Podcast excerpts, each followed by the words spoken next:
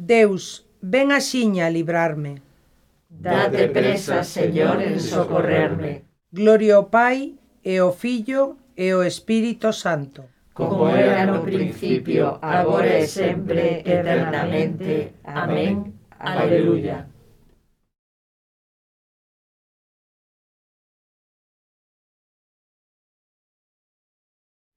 Que mañá de luz recén amencida, resucitou Xesús e chámanos a vida. Espertade, é hora de vencer, é hora de vivir a nova vida, a gracia do Señor.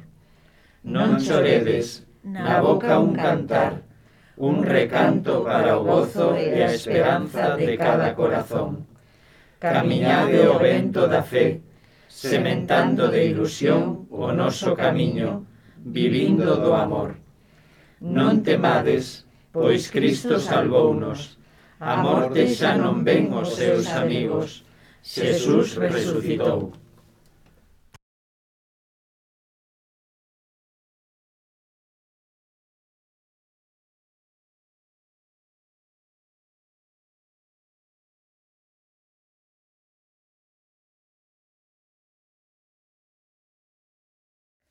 As túas accións, Señor, danme alegría. As obras das túas mans fanme cantar. Aleluia. E vou celebrar o Señor e cantar o teu nome, o Altísimo. Pregoar de mañá a túa misericordia e de noite a túa fidelidade. O son da arpa e da lira, coas soantes cordas da cítola. As túas accións, Señor, danme alegría. As obras das túas mans fanme cantar. Que grandes son, Señor, as túas obras, que profundos os teus proxectos. O ignorante non os coñece, o insensato non os entende. Aínda que os malfeitores medren como a erva e florezan os malvados, serán destruídos para sempre, mentres ti, Señor, es eternamente excelso. Abofé, Señor, os teus inimigos. Abofé, os teus inimigos perecerán e quedarán dispersos os malfeitores. Mais a min, dasme a forza dun touro, quedei enchoupado con óleo relucente. Os meus ollos verán a ruína do opresor, os meus oídos escoitarán a desfeita dos meus agresores. Os sustos florecerán como palmeiras, ergueránse como cedros do Líbano. Plantados na casa do Señor, florecerán nos adros do noso Deus aínda na vellez, seguirán dando froito. Estarán cheos de zume e de vigor, para pregoaren que o Señor é recto, a miña rocha en que non hai iniquidade. Gloria ao Pai, e ao Filho, e ao Espírito Santo. Como era nun principio, agora e sempre, eternamente. Amén. As túas accións, Señor, danme alegría. As obras das túas mans fanme cantar. Aleluia.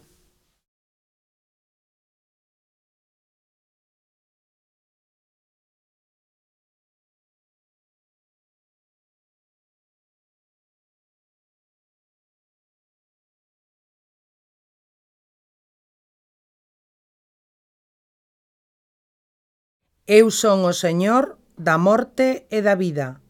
Aleluia. Escoita, feo, que vou falar. Escoita terra, os ditos da miña boca. Caia como chuvia a miña doutrina. Baixe como orballo o meu discurso. Como a chuvisca sobre a erva, como chuvisca sobre o campo. Vou proclamar o nome do Señor. Dadelle gloria ao noso Deus. Ele é a rocha, as súas obras son perfectas, e todos os seus camiños son xustos. Ele é un Deus fiel, sen maldade, e xusto e recto. Pecaron contra el os fillos corrompidos, unha xeración pervertida e malvada. Así lle pagas o Señor, pobo louco e insensato? Non é el o teu pai e creador, o que te formou e te sostén? Lembra os días do pasado, cavila nas cidades antigas. Interroga o teu pai, el che contar, Os teus anciáns, eles anche dicir. Cando o Altísimo lle estaba a herdanza dos povos, e cando separaba os fillos de Adán, estableceu as fronteiras das nacións, segundo o número dos fillos de Deus. A parte do Señor é o seu povo. Sacob foi a partilla da súa herdanza. Atopouno nunha terra erma, no medio dos ouveos do deserto. Rodeouno de cuidados, gardando como as meniñas dos seus ollos. O mesmo que a águia espile a súa niñada reboando arredor dos seus poliños, estendeu el súas as e colleuno, elevouno sobre as súas plumas. O señor só o conduciu. Non había con el deuses extraños. Gloria ao Pai e ao Fillo e ao Espírito Santo. Como era no principio, agora e sempre, eternamente. Amén. Eu son o Señor, da morte e da vida. Aleluia.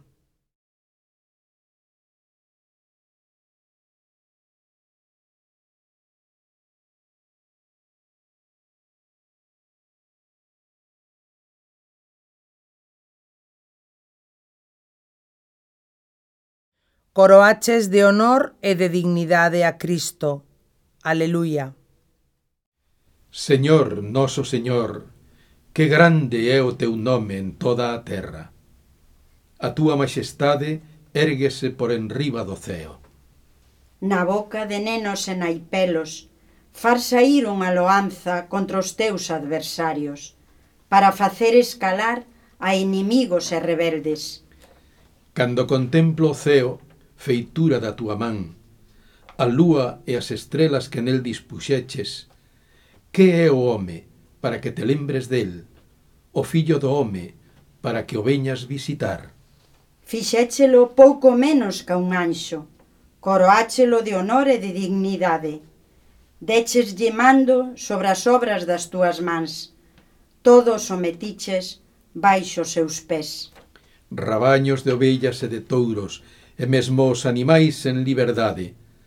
Os paxaros do ceo e os peixes do mar, que fan carreiros polas augas. Señor, noso Señor, que grande é o teu nome en toda a terra. Gloria ao Pai e ao Filho e ao Espírito Santo.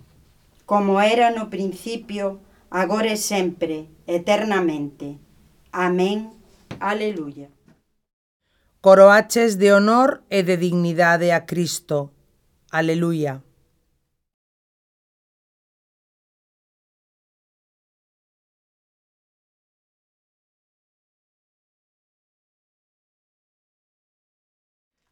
Ningún de nós vive para sí e ningún de nós morre para sí.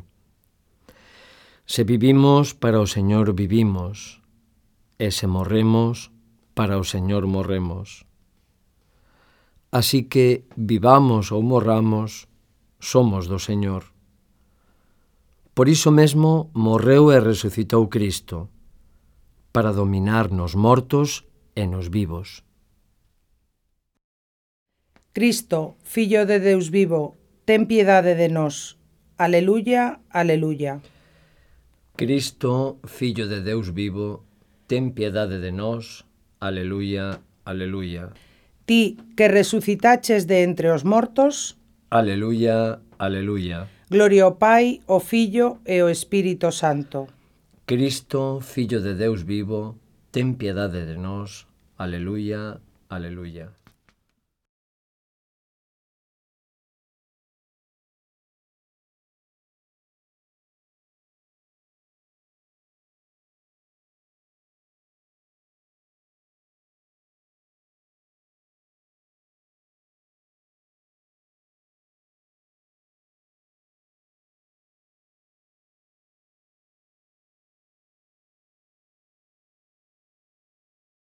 Con toda a verdade volo aseguro.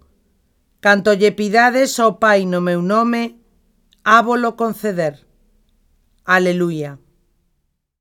Bendito sexa o Señor, o Deus de Israel, porque veu visitar e redimir o seu povo, suscitando para nós unha forza de salvación na casa de David, o seu servo, conforme prometera desde antigo, por boca dos seus santos profetas, para salvarnos dos nosos inimigos e das mans dos que nos teñen odio, amosando a súa misericordia cos nosos pais, lembrando a súa santa alianza e o xuramento que fixera o noso pai Abraham, de concedernos que sen temor, libres das mans dos nosos inimigos, os sirvamos con santidade e xustiza na súa presencia os días todos da nosa vida. E ti, meniño, vas ser chamado profeta do Altísimo, porque irás por diante do Señor, preparando os seus camiños, anunciándolle o seu povo a salvación, o perdón dos pecados. Pola misericordia entrañable do noso Deus, virá visitarnos desde o ceo un sol nacente, para iluminar os que viven nas tebras e nas sombras da morte, para guiar os nosos pasos polos camiños da paz. Gloria ao Pai, e ao Filho, e ao Espírito Santo, como era no principio, agora e sempre, eternamente. Amén. Con toda verdade volo aseguro, canto lle pidades ao Pai no meu nome, ábolo conceder. Aleluia.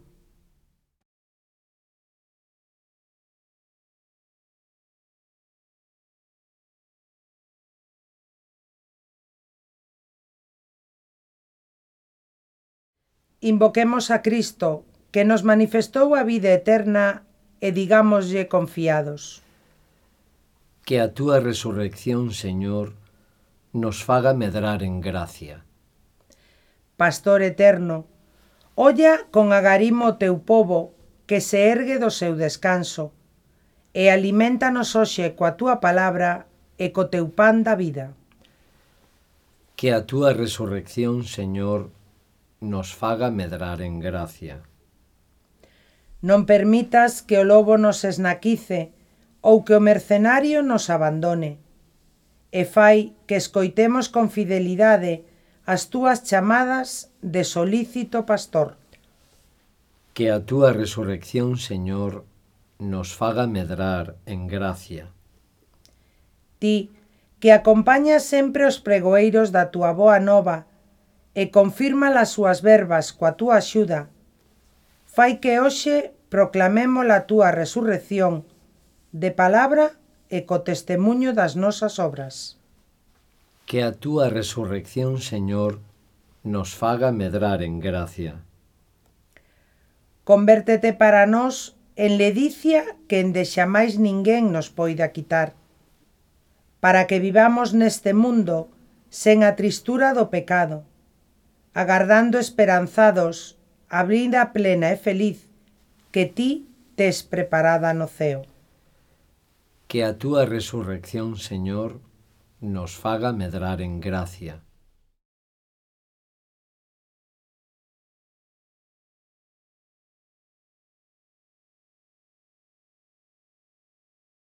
Noso Pai que estás no ceo, santificado sexa o teu nome, veña o teu reino, e fágase a túa vontade, aquí na terra como no ceo.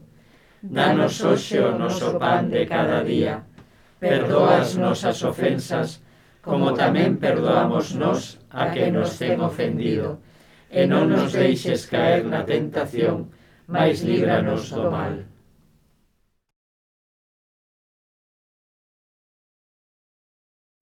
Escoita, Señor, as nosas súplicas. Que a salvación prometida na glorificación do teu Fillo se cumpra en todas as partes pola predicación do Evanxeo.